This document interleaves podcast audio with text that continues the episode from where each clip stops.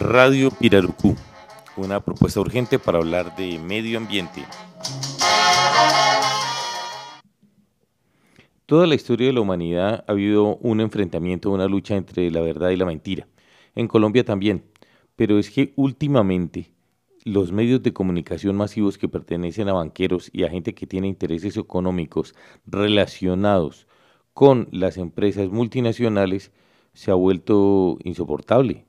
Ellos utilizan su capacidad de ampliar la voz de las personas que tienen intereses económicos privados y egoístas en Colombia para hacernos creer que esa es la verdad y no es cierto.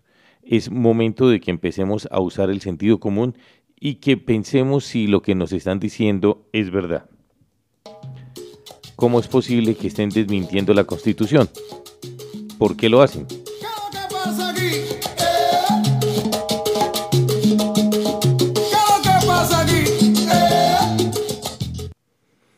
El tema de que salga un ministro a desvirtuar la Constitución, y me refiero en este caso a las consultas populares, es una falta de respeto. Un señor ministro debe tener todos los asesores y toda la información necesaria para saber qué es lo que está diciendo y hasta dónde puede opinar de manera, digamos, personal y, y en qué momento está sirviendo a intereses de extranjeros.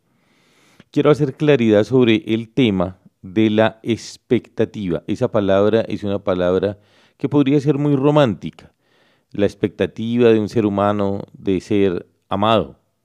Pero en el caso concreto de los contratos que se le dan a las petroleras, la expectativa significa que solo está en firme el contrato cuando se cumplen los requisitos. Mientras tanto, solo existe la expectativa en Arbeláez no hay ninguna licencia de explotación concedida, solo tienen la expectativa. Y la consulta popular es vinculante. Si gana el no, no pueden entrar. Cuánta amargura tiene el ambicioso, hombres que cambian la vida por muerte. Todo es vendible, maldito negocio.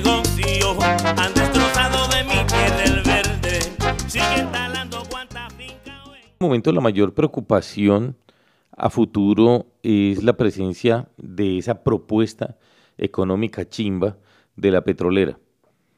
Tenemos que concentrarnos ahora en ganar la consulta popular. Hay otros problemas, sabemos que hay otros problemas, sabemos que el municipio no tiene planta de tratamiento de aguas residuales.